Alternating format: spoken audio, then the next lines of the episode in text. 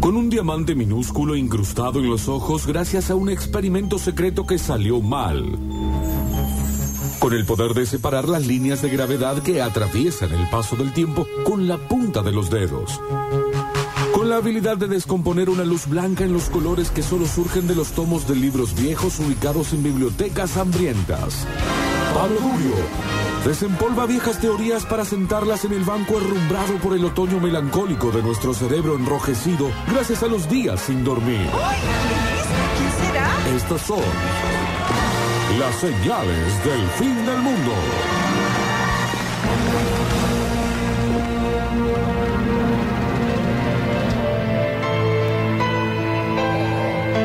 Vamos a. ¿Cuánto drama la cortina? Sí, Dios. Eh, vamos a hacer un señal que hace mucho que no hacemos, que es el señal de las ideitas, digamos, de las cosas que me parecen divertidas o interesantes por alguna razón. Eh, en este caso, esa razón es que hace un par de semanas, si no recuerdo mal, hablamos una apertura como corta sobre los olores. Eh, y me acordé que yo había leído un libro sobre específicamente la historia cultural del olor, llamado Odorama, el libro, del el autor eh, argentino, es un periodista de divulgación científica, se llama Federico Cuxo, las dos con K. Y ahí hace algo muy interesante, que es que repasa la historia eh, de los olores, pero como concepto. Es decir, no solamente habla de los olores en tanto en cuanto son ricos, feos, nos gustan más, nos gustan menos, sino que también habla de la historia de los perfumes, la historia de cómo olían las ciudades. Muy bueno. Eh, arranca desde, incluso, desde- arranca de Egipto, si no me estoy confundiendo, y termina hablando de lo que él supone va a ser en el futuro.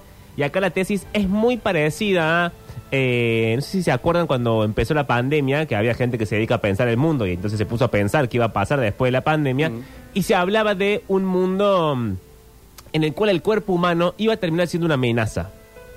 Eh, íbamos a terminar inevitablemente pensando y viendo al otro, a la otra persona como una amenaza. Claro, una tos, un contacto. Claro, un- cualquier cosa que escapara del cuerpo humano iba a terminar siendo como moralmente incómodo. Eh, esto mismo dice Federico sobre los olores en su libro, y entonces habla de un futuro incluso sin olores. Como si la humanidad cada vez se distanciara más del cuerpo humano con todo lo que eso supone, digamos, con todo lo que tiene adentro, lo que tiene afuera, lo que entra y lo que sale, y cómo huele y cómo no huele, etcétera. Eh, y fuéramos hacia un mundo abstracto en el cual quizás eh, eh, en mi opinión es el peor de los mundos, digo, porque se aleja de los sentidos, se aleja de los placeres, se aleja de esas, de esas sensaciones que son corporales inevitablemente, para acercarse a la virtualidad. Eh, esto que hemos visto en tantas series de ciencia ficción que hay gente pensando en la inmortalidad en tanto y en cuanto con aprender más o menos tus patrones de conducta, yo puedo replicarte a vos, aunque vos no estés más en este plano. Bueno, eh, esa amenaza que parece tan lejana y al mismo tiempo tan cercana, tiene que ver también con los, con los olores, con este futuro sin olor, con este futuro sin cuerpo. Y te decía que va a usar el concepto de olor como, mm, como eso, como un concepto más bien mm, abstracto y medio paraguas porque mete adentro muchas cosas. Eh, en principio la estética de los olores, es decir, qué olores consideramos que son buenos, Mm. cuáles son malos y en realidad si esa distinción no es meramente cultural.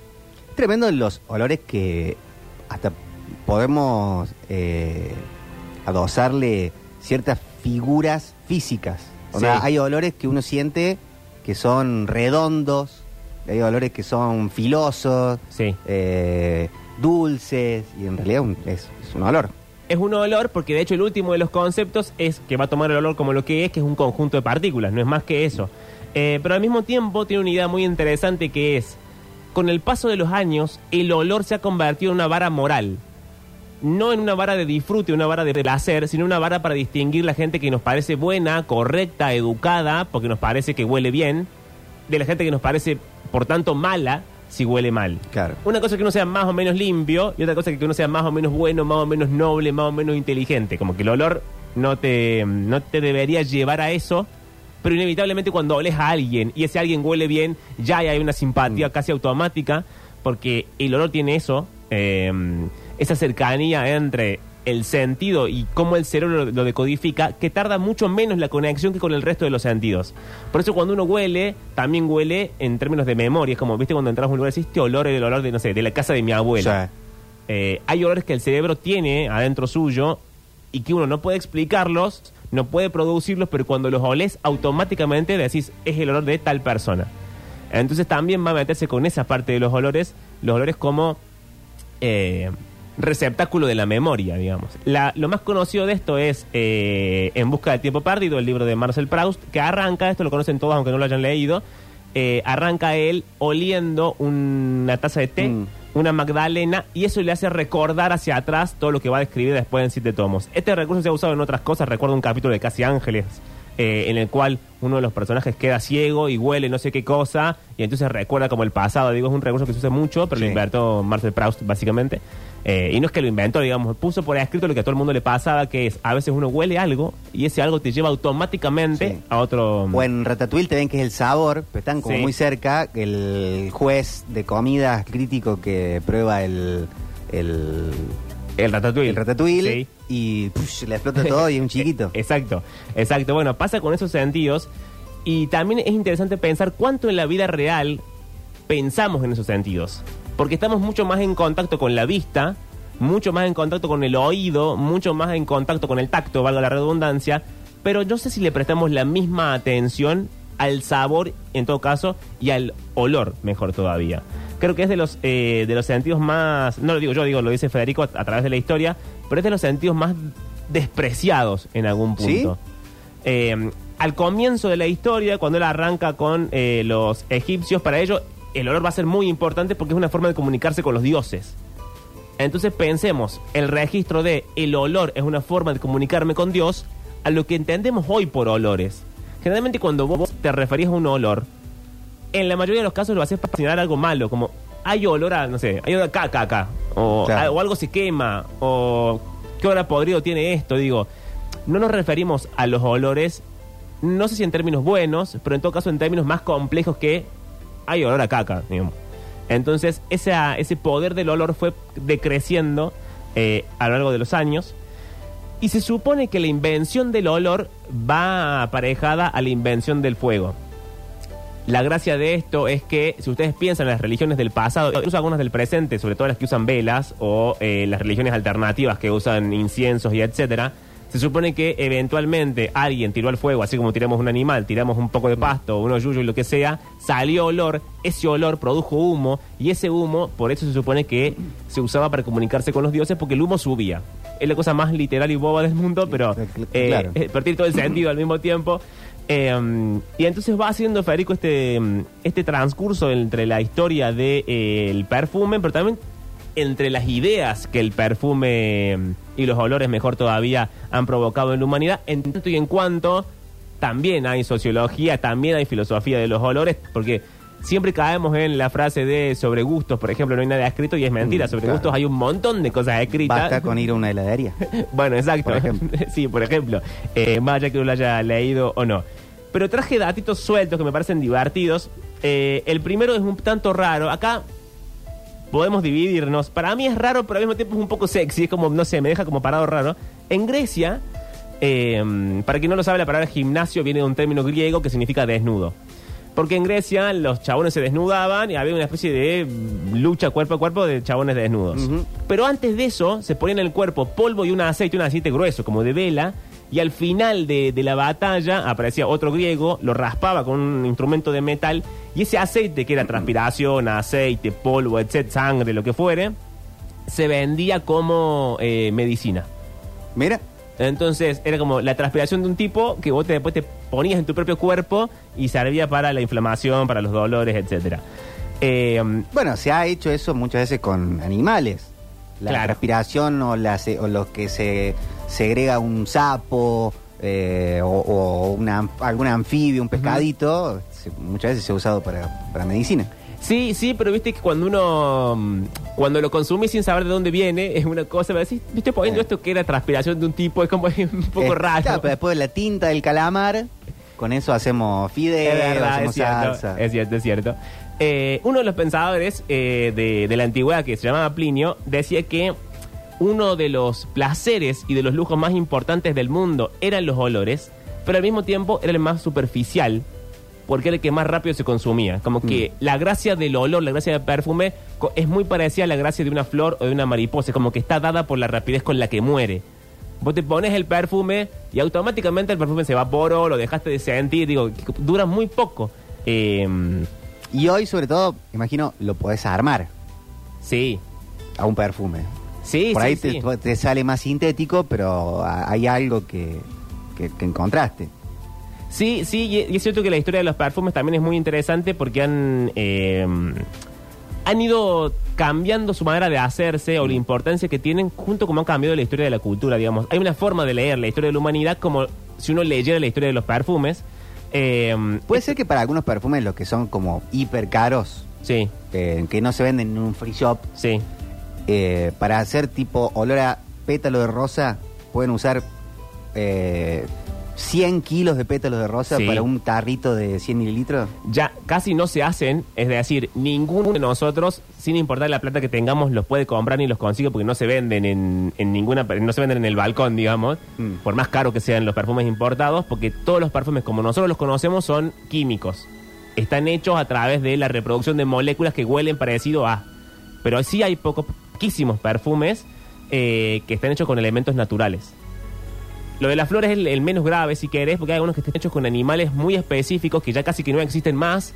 Eh, entonces, son animales que se, se- se- se los mataba, digamos, para quitarles una glándula muy, muy pequeñita y porque ahí Mira. estaba el perfume. Eh, eso se sigue haciendo, pero son, eh, insisto, perfumes que no, no sé ni los nombres de los perfumes porque no son conocidos. Pero sí, hay perfumes pocos que son con elementos naturales, casi ninguno de los que conocemos nosotros. Eh, un dato de color. La primer, eh, la famosa historia de Caín y Abel de la Biblia, Sí, los eh, hermanos. exacto, arranca por un olor. Están hablando con Dios, Caín y Abel, y Caín tira al fuego un montón como de frutos y vegetales y no sé qué, y pastos, para que eso le llegue a Dios. Abel tira carne para que ese olor le llegue a Dios. Dios les dice, prefiero el olor a la carne. Caín se pone celoso y lo mata a Abel. Ahí está. Entonces, uno de los ases- asesinatos más importantes de la historia de Occidente está dado solamente por un olor. Porque Dios dijo, ah, el olor a carne es más Ese me rico gusta que- más. Exacto. El asado me gusta más que la verdurita. eh, y esto fue lo que pasó. Por supuesto que en el transcurso del tiempo, la aparición de la religión, como va a cambiar muchas cosas, va a cambiar sobre todo la concepción del cuerpo. Es decir, el cuerpo que antes era considerado una fuente de placer, ahora va a ser una fuente de oprobio. Entonces todo va a transformarse en austeridad. Por tanto, los perfumes van a estar mal vistos. Por tanto, cualquier cosa que uno haga con su cuerpo por fuera de lo que se supone que Dios dice va a estar mal visto. Y entonces empieza a aparecer otra corriente, ahí la humanidad cambia y empiezan a pensar que quien menos perfume usa está mucho más cercano a la santidad que quien usa más perfume. Ah, por ahí un perfume en algún momento se puede usar para tapar algo malo, como caretearla. Exacto. Sí, y además, como era un consumo de lujo y a veces la cosa lujosa está renegada con cierta, cierto pensamiento de, de- de la iglesia, hay muchos santos que son conocidos porque eran sucios, básicamente. Hay muchas, muchos curas famosos que más allá que son famosos por un montón de, de otras razones, también son famosos por, por sucios. Acá hay un cura, había un cura muy conocido, muy conocido, digo, gente grande, lo conocía mi, mi abuelo, con el que, el que murió el año pasado, con el que vivía, lo conocía, que se llama el padre Grenón. El padre Grenón ha dejado libros que están hoy en el Museo de la Universidad, mm, en el Museo Histórico de la Universidad, al lado del Montserrat. Y era conocido el padre Grenón a quien le preguntara porque era un viejo sucio. Sí. Digo, era muy inteligente, era, un- era casi un santo, tenía una gran colección de libros que de, de hecho quedaron en la universidad, etcétera, pero era sucio a niveles, había que correrse y hablarle de lejos al padre porque no se bañaba, no se cambiaba la sotana, no se cambiaba las medias, digo, había toda una corriente de pensamiento. ¿Pero eso que- era de sucio, sucio o de soy auténtico, eh, dedico mi vida al conocimiento, entonces Eh, eh, no me voy a andar bañando? no sé si es una cosa o la otra, quizás son las dos, pero sí hay una gran cantidad de, eh, de ese pensamiento, de que la vida austera es una vida más Ah, verdadera que la vida de los placeres y de los lujos. Eh, perdón, hago un paréntesis, Sí. voy a bloquear acá dos oyentes. ¿Qué pasó? Porque mandaron el mismo chiste, dicen No. si sabe Durio cuál es el santo más sucio de todos, ¿Cuál? el sanitario. no, Lo voy a bloquear los dos. No, es difícil. así, No, no, porque no, un no. bloque que se intentaron un poco más en serio. Tengo más datos históricos. ¿Se acuerdan la famosa el descubrimiento de América? Sí. Cristóbal Colón, etcétera. Bueno, arranca con la famosa ruta de las especias que quieren encontrar otra manera de llegar a la India, y pero Colón dice voy a ir por acá, los portugueses dicen yo voy a ir por allá, Colón llega a América y los portugueses llegan a África. El dato de color, que es una cosa que me parece simpática nada más, es que la ruta de las especias también es leída como la ruta de los olores, porque Claro. las especias, más allá de su utilidad para eh, mantener la carne, etcétera, también hay una utilidad de oler. Todas las especias con las cuales se hacían perfumes, y los reyes, las princesas, los nobles, etcétera, usaban mucho perfume, estaban hechas con eso, con especias, y entre ellas la pimienta. La pimienta era quizás la especia más importante de aquella gesta, batalla, búsqueda, etcétera. Y hay un portugués que se llamaba Vasco da Gama. Vasco da Gama llega a África, se encuentra con el líder de la tribu de África, se llamaba Calicut, si no me equivoco. Vasco da Gama dice, yo me voy a llevar la pimienta porque la necesito. Eh, Calicut le dice, no te la voy a dar. Finalmente Vasco da Gama se la lleva y el líder de la tribu africana le responde algo muy divertido que me parece muy simpático. Le dice, bueno, vos podés llevarte la pimienta, pero nunca tendrás nuestras lluvias. Es decir, por más que vos te lleves, por más que vos arranques una planta de pimienta y la lleves a Portugal, el clima de Portugal no es el clima de África. O sea que no te va a servir para nada. Eh, pero me gusta, me gustó la cita, me gustó el ingenio. Em, hay otra idea más que me parece muy divertida. Revolución Francesa. Bueno, decapitan gente, básicamente, Claro. a los reyes, a los aristócratas, etcétera. Y en un momento, en esa persecución, porque el rey todo sabía quién era el rey, la reina también, porque estaban ahí, eran visibles, etcétera, pero había nobles que nadie los conocía y los empiezan a reconocer porque los nombres, los nobles tenían olor, olor a perfume. Entonces, hay mucha gente que intentó ocultarse y la descubrieron como noble. Ay, ay, la cabeza. Eh, Exacto, porque no podía dejar de usar perfume. Porque todo su cuerpo, toda su ropa, todo lo que era, estaba dado por el perfume. Así importante es el perfume, digo, en términos generales. Eh, y de hecho, cuando se empieza a guillotinar gente, había un perfume que el que usaba la reina y el rey, uno de los Luises, que pasa a ser un perfume prohibido, digamos. La gente que olía como olía esa, como olían los reyes, automáticamente te quedaba sin cabeza. Pero al mismo tiempo aparecen otros perfumes que son como los perfumes de la revolución. Eh, hay un perfume que de hecho se llamaba literalmente el perfume de la guillotina. Se vendía así, vos ibas a la farmacia y decías, quiero perfume de la guillotina. un olor metálico. no, era un perfume como el que, los que conocemos nosotros, pero en lugar de llamarse, no sé, Christian Dior, se Sí. llamaba perfume de la guillotina. Eh, había otro que se llamaba perfume de la nación, bueno, esos eran los nombres que cuando fueron cambiando. Y también hay algo que, mm, que me parece muy divertido de los olores, que es cómo el olor durante mucho tiempo estuvo relacionado con la salud. Es decir, durante mucho, pero mucho, mucho, mucho tiempo, hasta muy, muy cercano, se supone que los médicos al olerte podían descubrir cosas que a vos te pasaban por dentro. Al día de hoy. Al día de hoy se usa, Se usa bastante menos, eh, pero de hecho en el principio de la humanidad se cree que muchas enfermedades eran transmitidas por los olores. Entonces, por ejemplo, en París, no, no la que conocemos nosotros, la París donde había caca en la calle, esa París. Claro. En lugar de limpiar la caca de la calle, en lugar de hacer cloaca, en lugar de bañarse, había grandes fogatas donde tiraban flores, incienso, etcétera. Pues se supone que ese olor iba a contrarrestar todas las enfermedades que en realidad traía la mugre, la rata, que te mordiera una rata, etcétera. La, la caca de caballo. Claro. Este, le- todos andaban en carruaje, debe haber todo un, un piso de caca. Y sí, porque aparte la gente hacía caca en la calle, pis en la calle, etcétera. Eh, entonces, en lugar de entender qué era eso lo que estaba causando enfermedades, se creía que eran los olores. Y de ahí también mucha, mm, mucha relación con la medicina en el vieja, la vieja idea de, bueno, estás mal de, no sé, los pulmones, andate a vivir en la sierra. Digo, hay algo Sí. del cambio de aire eh, que sigue funcionando, a veces más, a veces menos. Pero hay cosas de, no sé, se te pudrió una muela Sí. y va a oler mal. Va a oler mal, sí, sí, sí. Eh, sí. Estás mal alimentado o, o no estás comiendo y hay un hay un aliento feo a, a no estar comiendo. Sí, sí, sí. O si la gente que tiene problemas alimenticios y vomita mucho, vos le el aliento y tiene olor como, a- como ácido, como a vómito. Eh, pero, por ejemplo, también se ha usado, como casi todo en esta vida, para que lo que en principio es algo levemente medicinal, también es una vara moral para domesticar la gente. Durante Claro. mucho tiempo se creyó, por ejemplo, que así como el SIDA se le decía la peste rosa, se creía que la gente que tenía SIDA olía a trolo, básicamente. Entonces, siempre se va a usar, como casi todo en la historia de la humanidad, eh, la moral va a estar muy pegada a veces a lo, a lo científico, a lo medicinal, y el olor es que, el que más permitió esto. Mm. Culpar a la gente de cosas, eh, patologizar enfermedades eh, o cargarse diversas minorías con la idea de que olían de una forma determinada.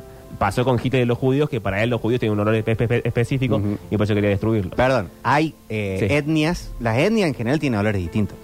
Sí, sea, un gringón de, de- de Irlanda o de Holanda Sí. tiene un olor distinto a, a un eh, a, a un argentino eh, amerindio. Claro, porque hay mucho de eso que es la alimentación, básicamente. Eh, Federico en el libro explica cómo funciona, porque yo estoy hablando de los olores ricos en todo caso, pero también habla de eh, los gases, también habla de los, los olores a podrido, digo, habla de todo, de los olores en general. Yo traje de los perfumes porque es el más útil para, Yo, para en, charlar. pero- en Inglaterra, eh, deben hacerlo en, en muchos lugares, pero eh, hacen mucho estudio social Sí. basado en las cloacas. En cómo huele, en la- las disposiciones de cada uno y cómo están alimentándose, cómo están de salud. Hay mucho, mucho de, de eso. Bueno, hay algunos estudios médicos que se hacen que vos, así como llevas el pi, llevas la caca, digamos, Sí. como es conocido. Pero mm, les traje para cerrar una cosa que me parecía muy divertida. En una época, en Buenos Aires, se decía que la segunda piel de Buenos Aires era el olor a podrido del riachuelo, básicamente, que se intentó sañar, no sañar, etcétera. Conocemos la historia.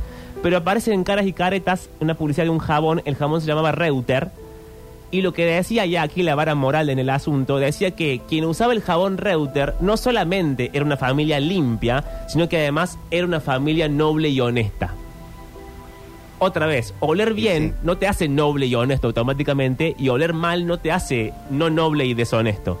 Pero se empieza a pegar una vez más los olores buenos automáticamente A los que consideramos buenos Claro, y los malos a los que consideramos malos. Ser sano y buena persona. Exacto, y limpio. Eh, bueno, ese es un poco el, el recorrido que hace Federico sobre la historia de los olores y después va a terminar con los olores del futuro, que es esto, un mundo sin olor, un mundo sin cuerpo. Y hay una preocupación que yo no sabía que existía en la ciencia de conservar los olores. Mm. Entonces hay máquinas eh, que están diseñadas solamente para conservar olores porque se supone que eh, el planeta como está, hay muchos olores que hemos perdido, que no, que no entenderíamos, que no reconoceríamos, que no nos parecerían ricos. Que no existirá alguno de alguna flor que no existe más, de algún animal que no, que no Sí, está más. o hay, hay plantas que han cambiado su forma de, de, de reproducirse o de nacer o de crecer. Hay conjuntos de cosas que ya no existen más porque naturalmente Mm. no existen más. Sabores dicen que la, la banana Sí. hace como 70 años que tenía otro sabor, creo que completamente distinto. Bueno. Era más parecido a la bananita dolca. Bueno, lo mismo va a pasar con, con, bueno, con todos los alimentos y con los olores. De hecho, cuenta una cosa muy interesante. Cuando habla de Egipto, eh, no me acuerdo en qué año, uno de los egiptólogos entra a una tumba y encuentra que el faraón está enterrado con perfumes. Mm. Entonces, para conservarlos, los se los llevan, qué sé yo. Y cuando los huelen, huelen horrible. Estaban bien conservados, eran esos los perfumes, pero claro, nuestra idea del olor bueno, del olor rico, distaba enormemente de la idea que tenían los egipcios, por ejemplo, de, de lo que era un olor rico. Entonces el olor, lo bueno, lo malo, lo rico, lo feo, lo dulce, no, no- lo no dulce, ha ido cambiando como ha ido cambiando la historia de la humanidad. Espectacular. Hasta acá el señales del día de hoy, hasta acá la historia de eh, los olores. El libro se llama Dorama, si alguien lo quiere conseguir. El autor es Federico Cuxo, eh, con 2K. Mucho mensaje por acá en el 351-3506-360. En el próximo bloque, tier list, porque estaba lloviendo. Sí. Estaba para lentos en inglés, pero salió el sol. De todas maneras, lo vamos a hacer.